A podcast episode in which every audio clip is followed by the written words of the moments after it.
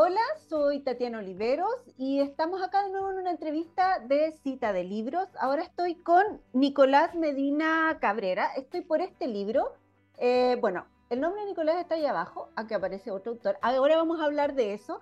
Se llama La paz china o una abeja bajo la lluvia. Es un libro em, muy entretenido, es un libro cortito, pero con una historia bien interesante eh, que Nicolás nos va a contar por qué tomó las decisiones para construir este libro.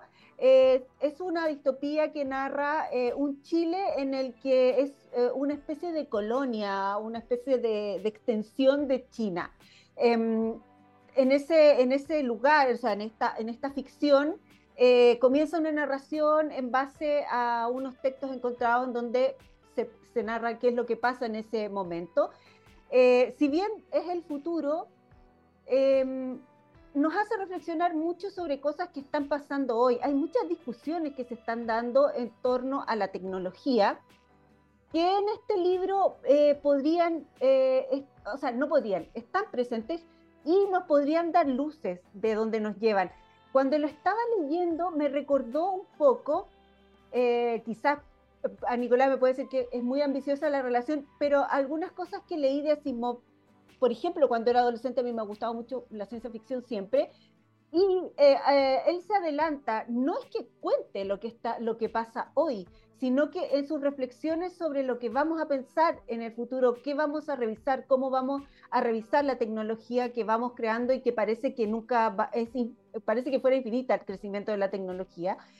Y en este libro también hay algunas de esas cosas. Hola Nicolás, ¿cómo estás?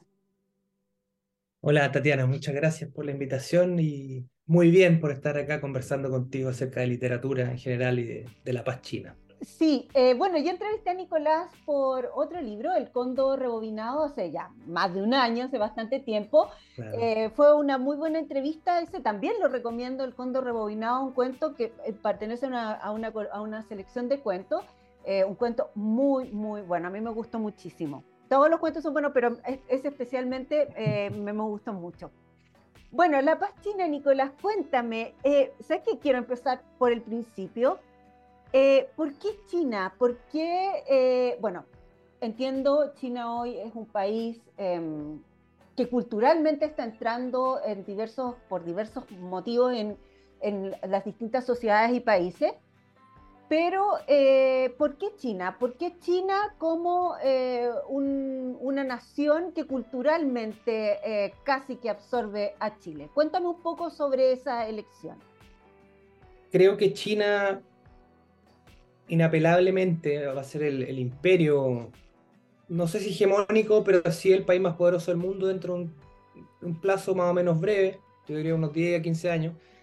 Obviamente no soy adivino, pero todas las eh, consideraciones económicas, de población, de avances tecnológicos, lo hacen pensar así. Entonces a mí se me ocurrió esta, esta novela porque, en primer lugar, veía que como que Chile a lo largo de la historia nunca se ha anticipado mucho a cuál va a ser la metrópoli que va a seguir después de la independencia. O sea, nosotros fuimos una colonia española a nivel formal, nos independizamos monárquicamente por fidelidad al rey en 1810, luego en 1818 rompimos esa ligazón institucional con España. Eh, pero mientras iba corriendo el siglo XIX, prontamente caímos de nuevo bajo el ámbito colonial de los ingleses, eh, del Imperio Británico, no de una manera formal eh, y oficial, sino de una manera informal y netamente bajo un criterio de dominación económica, del mercantilismo, etc. Y ya cuando cae Inglaterra como imperio totalmente a fines de la Segunda Guerra Mundial, entramos a ser una colonia norteamericana, que ya lo decía Portales incluso, mm. con quien no simpatizo en términos políticos, pero que avisoramente Portales ya veía que podíamos ser y que toda Latinoamérica podía transformarse en un imperio, de, o sea, en una colonia de, este imperio norteamericano. Entonces, yo le escribí pensando en que China, dentro del corto plazo, va a lograr vencer a Estados Unidos, nosotros vamos a dejar de estar en la órbita norteamericana y vamos a pasar a ser una colonia eh, formal de China quizás sea un poco exagerado hablar de colonia oficial, pero eh, a nivel económico, si uno mira las cifras o a nivel de influencia, la cultura china, y no solo la china, sino la asiática, ya está permeando, incluso en nuestros jóvenes. Eh, y sobre todo con el control tecnológico. Eso me, asombra mucho de cómo los chinos han sido capaces de tener una sociedad completamente controlada, de panóptico, y sin embargo manteniendo una, paz social. Pero en síntesis, esa, esa era la idea de, escribir sobre China, porque lo veo más, que como una, locura, lo veo como un futuro muy posible, que, pronto empecemos a ser un satélite de este nuevo imperio de Beijing. Me recordó algo, porque hay un tema em, bien que podría asociarse como al cyberpunk en, esta novela, que tiene que ver con las drogas, con las drogas con que eh, el imperio o el imperio que estaba dominando este, este esta sociedad mantiene a, sus, a, su, la, a la población, a la sociedad en general. Eh, y lo, que me hablabas de, por ejemplo, de, esta, de las redes sociales y de esta paz que actualmente en China se establece como una relación entre esta droga o esta, que no necesariamente puede ser una droga hoy, una droga física, una pastilla o algo así, o, un elemento químico que se introduce en el cuerpo, sino que esta, esto del tema de las redes sociales. ¿Hay una asociación ahí o es una asociación media loca que yo creé en este momento a partir de, de lo que están mencionando? Porque me parece que tiene una relación entre el, control a través de, em, de, de, drogas y o a través de redes sociales, que parece que es lo que está, eh, lo que está sucediendo hoy. ¿Te parece o no? Sí, eh, sí, sí, obviamente las redes sociales son más que una, un ámbito o una especie de, apertura hacia la libertad individual, no solo las redes sociales, sino el, Internet, esta caja de Pandora que se abrió a finales, a mediados del, 95, creo, no, recuerdo bien, y que paulatinamente se ha ido transformando en una especie de, laberinto infinito de información, pero eh, donde navegamos con un supuesto de libertad sin embargo, los algoritmos van creando un perfil de lo que a uno le gusta, del tipo de política que uno sigue, de cuáles son tus preferencias, incluso de comida o de tus hábitos en el fondo. Entonces, las redes sociales sí son un instrumento de, control. Eh, obviamente no sé si calificarlo como droga, tampoco la medicina o la psiquiatría es mi expertise, pero sí son un elemento que tiene una incidencia mucho más grande eh, de sujeción del individuo desde los poderes de lo que era, por ejemplo, un simple diario, un simple periódico, una gaceta. Eh, y pasando al tema de las drogas en sí, eh, efectivamente en el libro se trata, eh, a diferencia de, un mundo feliz, de cómo las drogas, no desde la incubación en una especie de fábrica de niños, sino a lo largo de la vida, van generando sujetos carentes de, un deseo profundo, ajeno al goce, o sea, donde en general las voluntades están un poco domadas, o más bien totalmente domadas por las drogas que el gobierno, en este caso el gobierno de la virreinal de Pekín, le suministra a la población para que esté, entre comillas, feliz, o sea, apacentada, dominada y sin deseo de unirse a una insurrección contra el orden establecido. Ahora, con respecto a la escritura de este libro. Em, eh, es, complejo eh, escribir eh, en las opciones que tomaste para escribir, que es una narración que se supone, por eso hay dos autores en el libro. Está este que es la persona que escribió el texto encontrado y este es Nicolás, que es la persona que escribió el libro. Entonces, cuéntame un poco sobre esas elecciones eh, estéticas que tomaste desde la literatura para crear esta narración. Bueno, la verdad es que eh, yo no escribí el libro, sino que lo hizo Pedro Rodríguez, es un objeto del futuro que dejó al pasado. Eh, bueno, en realidad esta, esta especie de plataforma que es el, personaje que cuenta la historia, eh, el personaje central que narra toda esta historia desde un futuro, tomé un poco la idea desde El Talón de Hierro, que es un libro que traduje hace un par de años, la primera traducción que hice de hecho, y se basaba en un manuscrito que se encuentra en el año 2500 cuando ya el capitalismo fue superado y poco menos que en la Tierra existe una utopía socialista donde todos viven en paz.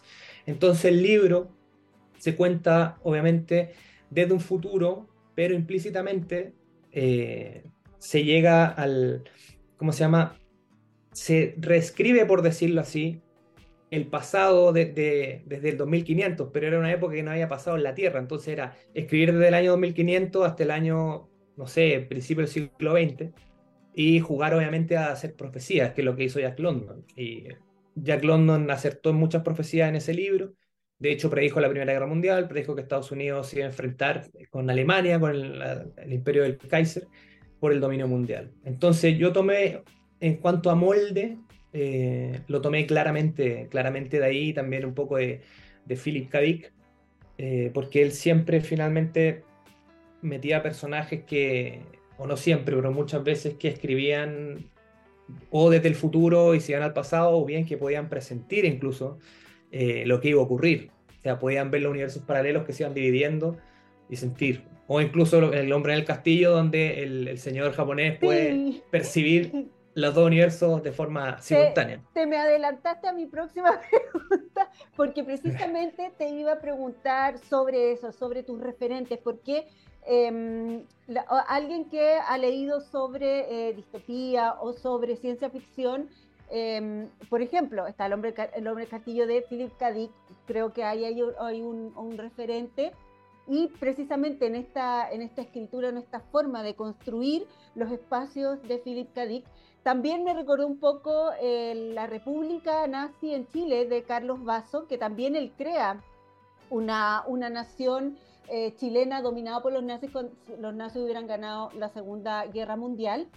Y me recordó un libro que leí hace muy poco, en donde hay un cuento que es este libro, El baño de música de las 18, del, de Yusa Uno, que es un escritor japonés de ciencia ficción, eh, de, antes de la, de la, Segunda Guerra Mundial, él nació, y él eh, también trabaja el tema de las drogas como una forma de control sobre la población y para poder hacerla más productiva y precisamente eh, minimizar las emociones, los sentimientos, los deseos. Entonces quería preguntarte un poco sobre esto, sobre tus referentes para construir, si es que los tienes, si estos, si, si estos que yo mencioné podrían ser, eh, ¿Y cómo te influye la literatura de ciencia ficción en tu propia escritura? Bueno, mi referente principal de ciencia ficción es Philip K. Dick, por lejos. Tampoco soy un lector muy empedernido de ciencia ficción, pero cuando era más joven leí un par de cuentos de Asimov, etc.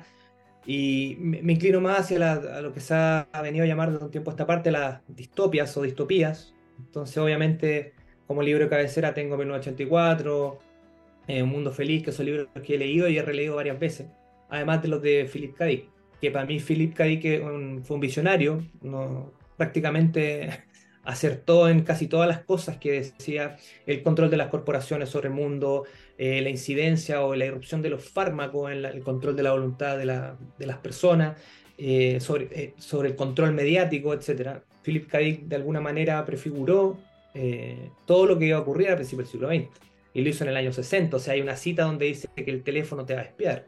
El problema no va a ser que te espie alguien, sino que el propio teléfono, consciente de sí mismo, o sea, está anticipando la inteligencia artificial, te va a estar espiando.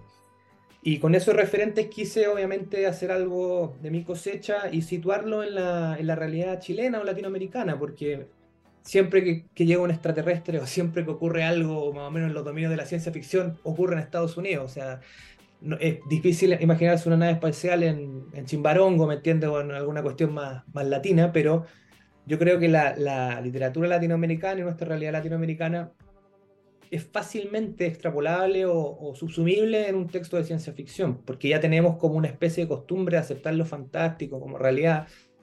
Quería hacerte una última pregunta para ir terminando esta entrevista. Y hay algo que me llamó la atención principalmente de la, contraportada. Generalmente este tipo de narraciones eh, carecen un poco de humor, de este juego eh, del, crear un futuro en donde cosas que, pueden ser muy, muy sorprendentes puedan suceder relacionadas al humor. Acá encontré en la contraportada que hay unos textos eh, opiniones sobre el, manuscrito encontrado y sobre el libro de Pedro Rodríguez, eh, que tienen mucho que ver con el humor y con el jugar un poco, con reírse un poco de este tipo de cosas. Hay una opinión eh, de Britney Spears 3, que es Premio Nobel de la Paz en el 2054. eh, una opinión de eh, Paulo Coelho como cadáver criogenizado, entiendo. Entonces quería eh, preguntarte sobre eso, sobre esa decisión de incorporar esto em, en este tipo de, narración, que es, difícil encontrarlo. El humor no está muy presente en, en, este tipo de narraciones en general. Tiende a ser más bien trágico y muy reflexivo, pero el humor, no, eso no quiere decir que sea superficial, pero el humor también, el humor también tiene su reflexión, pero es muy poco incluido. Sí, bueno, eh, más que atrevimiento lo quise hacer porque al final creo que cuando se leen las distopías o algunos libros espesos y, oscuros, se olvidan precisamente de esa parte que al final nosotros vamos llevando a lo largo de la vida, incluso en los momentos más tristes y, penosos. Eh, el humor sirve como herramienta para soportar la oscuridad o las decepciones o las desesperanzas que, que las vidas nos va rifando cada semana o cada día. Eh, y de hecho no solo en la contraportada, o sea, opina el cadáver criogenizado de Pablo Coelho, Britney Spears, etc. Eh, sino que adentro también se pueden ver personajes de la actualidad, cómo fueron clonados en el futuro, cómo terminaron. O sea, no voy a decir quiénes, pero los chinos ponen a los políticos en plaza de armas eh, a pedir monedas electrónicas para comer completos sintéticos, porque ya como clase política no sirven para nada y fueron obviamente defenestrados en público y los dejaron libres en las calles. O se puede ver, por ejemplo, al, al clon de Felipe Camiroaga animando un programa holográfico en el metro de Valparaíso, entonces, en el tren, perdón, magnético de Valparaíso.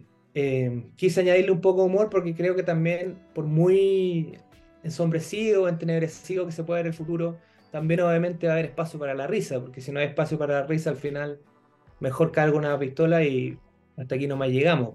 algo de risa tiene que haber y sobre todo en la literatura que por mucho que plantee libros eh, asiagos o libros crueles, también a veces tiene que tener un poquito entre línea del humor. No sé si fue una buena decisión, pero al menos eso, eso es lo que creí en ese momento. Porque también, para ir terminando, porque también creo que esa dosis de humor le da un poco de, de verosimilitud un poco al texto, para que no sea todo tan denso y trágico y, eh, mm. ¿cómo se llama? Eh, intolerable. Entonces, la cuota de humor permite un poco navegar entre las páginas de esta especie de pesadilla que, se nos avecina, o que más bien vino desde el futuro a imprimirse en este año. Efectivamente, además que el humor es parte de lo que somos como seres humanos, entonces eh, también eso nos hace, o sea, hace el libro que en el fondo sea eh, tiene como una realidad, lo hace más realista en el sentido de, retratar una realidad, eh, porque es parte, o sea, no, no podemos dejarlo fuera. En, momentos críticos muchas veces nos liberamos o, sentimos que podemos enfrentar las situaciones con humor. No, no es que lo mantengamos, no estemos riendo de todo, pero a veces eso nos permite superar algunas situaciones y en este libro eso, eso se ve. Em, bueno, Nicolás, cuéntame esta sí que para finalizar, ¿en qué, qué estás trabajando? ¿Qué, ¿Qué, se viene? ¿Sigues escribiendo? ¿Quieres seguir trabajando este tipo de narraciones? ¿Otro tipo de narraciones? ¿Tú también haces traducción? Cuéntame, ¿en qué, en qué estás? Eh, bueno, hay unas traducciones pendientes que tengo que hablar con los chiquillos de la pollera. Eh, una de Jack London, de Gente del Abismo, que fue un estudio, especie de turismo social que hizo Jack London. Se vestió de mendigo y se camufló en el East End, que era el, barrio más eh, marginal y, pobre de Londres, más miserable, donde había una mortalidad infantil gigantesca, etc., para describir cuál era la vida de la clase baja y la clase obrera en Inglaterra. Eh, y hacer un llamado de atención a sobre cómo esta, esta miseria se daba en la ciudad más rica de ese entonces, que era Londres ocurra a, principios del, siglo XX. Y también tengo algunos otros proyectos eh, de traducción, pero ahora estoy tratando de buscarle editor a una novela, una ucranía cervantina, eh, también con mundos paralelos, donde el imperio español sigue gobernando hasta nuestros días y nunca ocurrió la revolución industrial. Entonces, Nueva York es apenas una aldea eh, con caballos, 20.000 personas, como un pueblito español eh, hasta que un día ocurre un suceso que una de esas personas puede darse cuenta o empieza a dudar si tal vez esa realidad es falsa. y está escrita además en español antiguo, falsamente antiguo. Así que en eso estoy, estoy a la búsqueda de, de una casa editorial, pero siempre escribiendo otras cosas también. Qué bien.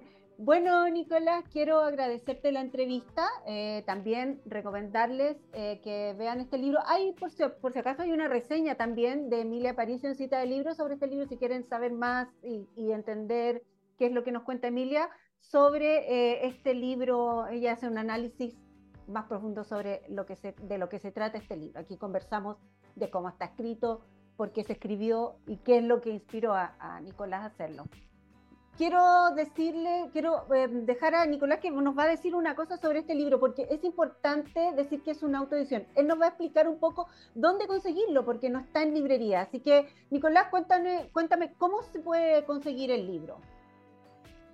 Sí, mira, el libro está disponible en weprint.app, weprint.app, y se despacha a todo Chile a domicilio. Es la única forma de venta ya que este WePrint es una iniciativa ecológica que solamente imprime los libros que el lector encarga. Entonces, de cualquier lugar del país, te metes a la página de WePrint, buscas la página y lo encargas y te lo llevan a domicilio. Perfecto. Yo igual voy a poner el link en, la nota para que ustedes puedan entrar desde el link de la nota que publiquemos en el mostrador. Así que ahí van a poder encontrarlo también para poder encargar el libro. Y es súper buena idea imprimir solamente los libros que, que, se, que se soliciten. Creo que eso sí que es del futuro. bueno, Nicolás, me despido nuevamente que estés muy bien. Cuídate. Mucho éxito.